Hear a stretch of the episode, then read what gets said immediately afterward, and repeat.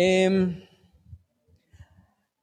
retomando un poquito el tema de las pruebas que veíamos en ocasiones, algunas semanas pasadas, em, pues la palabra de Dios es, es, muy, es muy hermosa y es poderosa. Y en esta mañana le he titulado a, este, a esta pequeña meditación En manos del alfarero.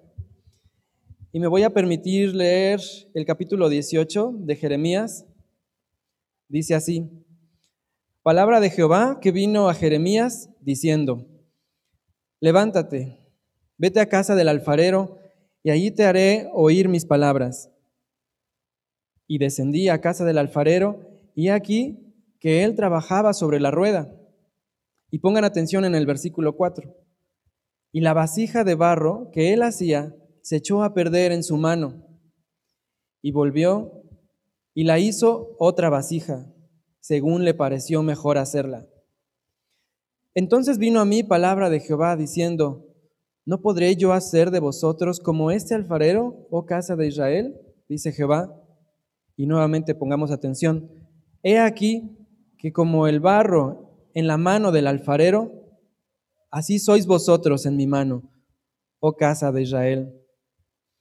Y en esta mañana me gustaría que meditáramos en eso, que tú y yo somos barro, somos simple tierra, no somos más que eso, somos barro en manos del alfarero.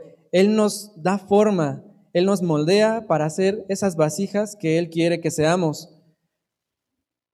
Para ello, muchas veces tenemos que sufrir, muchas veces tenemos que, que padecer para dejar de ser lo que somos ahora y para que podamos ser lo que Él quiere que seamos. Y hay un personaje en el libro de los jueces de quien podemos aprender esta lección. Se encuentra en, el capítulo número 6 de jueces, jueces capítulo 6, y es, la, y es la vida de Gedeón. Es una historia que muchos de ustedes ya conocen y quienes no la conozcan la pueden leer con calma en su casa jueces 6, 7 y 8. Es una historia fascinante en realidad. Y vamos a, analizar un poquitito cómo fue el llamado de Dios a Gedeón reflexionando en esto que vimos en, Jeremías. Dice jueces 6, vamos a poner atención solamente en lo que le dijo Dios a Gedeón, no tanto en sus respuestas, sino en lo que él le decía. Pongamos atención, jueces 6, el versículo 12 dice, bueno, aquí voy a hacer un pequeño paréntesis. En ese tiempo toda la, sociedad judía, el pueblo judío, estaba viviendo en constante eh, ataque de enemigos, de pueblos enemigos. Ellos caían en pecado, se rebelaban contra Dios, eh, los pueblos los invadían, finalmente se arrepentían, Dios los perdonaba, les enviaba un libertador y en este caso Gedeón es uno de ellos. Dice el versículo 12, y el ángel de Jehová se le apareció a Gedeón y le dijo, Jehová está contigo, varón esforzado y valiente. Qué bonitas las palabras que, emite Dios. Después de esto, pues Gedeón empieza a poner un poco de excusa. Dice, bueno, ¿cuál, ¿cuál Dios, no? Finalmente hemos estado padeciendo persecución y saqueos de parte de otros, de otros pueblos. Dios con mucha paciencia y amor le dice el versículo 14, mirándole Jehová, le dijo, ve con esta tu fuerza y salvarás a Israel de la mano de los madianitas. ¿No te envío yo? Nuevamente Gedeón, que es como cualquiera de nosotros, ¿eh? no vamos a criticar su postura porque seguramente reaccionó mejor de lo que tú y yo hubiéramos reaccionado, ¿no? Tal vez. Eh, le empieza a decir, no, pues eh, yo soy muy pobre, eh, soy el menor de la casa de mi padre, no puedo, le da miedo. Y Dios nuevamente con todo amor y paciencia le dice, Jehová le dijo, el versículo 16, ciertamente yo estaré contigo y derrotarás a los madianitas como a un solo hombre. No vamos a contar toda la historia, pero en la derrota de los madianitas, Dios le dio a Gedeón, no Gedeón los buscó, sino Dios le dio a Gedeón un ejército como de 32 mil guerreros más o menos.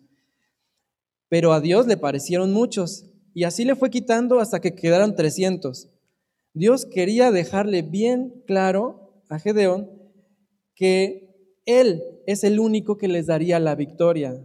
Él es el único que, eh, para que no se jactaran ellos, para que no se llenaran de soberbia. Al final Gedeón aprendió la lección. Más adelante en jueces 8:22, después de haber triunfado, dice, y los israelitas dijeron a Gedeón, sé nuestro Señor tú y tu hijo y tu nieto, pues que nos has librado de mano de Madián. Mas Gedeón respondió, y pongan atención en lo que dijo, no seré Señor sobre vosotros, ni mi hijo os enseñoreará. Jehová señoreará sobre vosotros. ¿Y qué podemos aprender? Que Gedeón, eso fue lo que aprendió, que en las manos del alfarero, nosotros no haremos las cosas a nuestro modo. No vamos a ser nosotros los protagonistas, no vamos a ser los, las estrellas, no vamos a ser nosotros los triunfadores. En sus manos el único que se lleva el mérito es el Señor. Es la gloria siempre para Él. Él es el alfarero, nosotros somos simple barro. Y yo le quiero dar muchas gracias a Dios por esta iglesia, por cada una de sus vidas, porque en cada una de las reuniones que hemos tenido han habido, eh, por decir algunos, no, no voy a decir todos, pero en la reunión de hombres, el hermano Pepe, que es uno de los más grandes, pues siempre nos bendice y nos edifica con sus aportaciones, con sus anécdotas, con sus experiencias el hecho de que esté, no sé, Abraham también como el más joven en el grupo de hombres, también su presencia nos bendice mucho. La vida de Mateo cuando toca las maracas, ¿no? Eh, la vida de cada uno de ustedes, no importa si sea mayor, no importa si sea muy joven, no importa si tengas empleo, si no tengas empleo. Finalmente Dios nos dice que eh, ve con esta tu fuerza, ¿no? Dios nos llama para que podamos ser barro en sus manos. Y eso es lo que quería compartir con ustedes. Que el Señor los bendiga.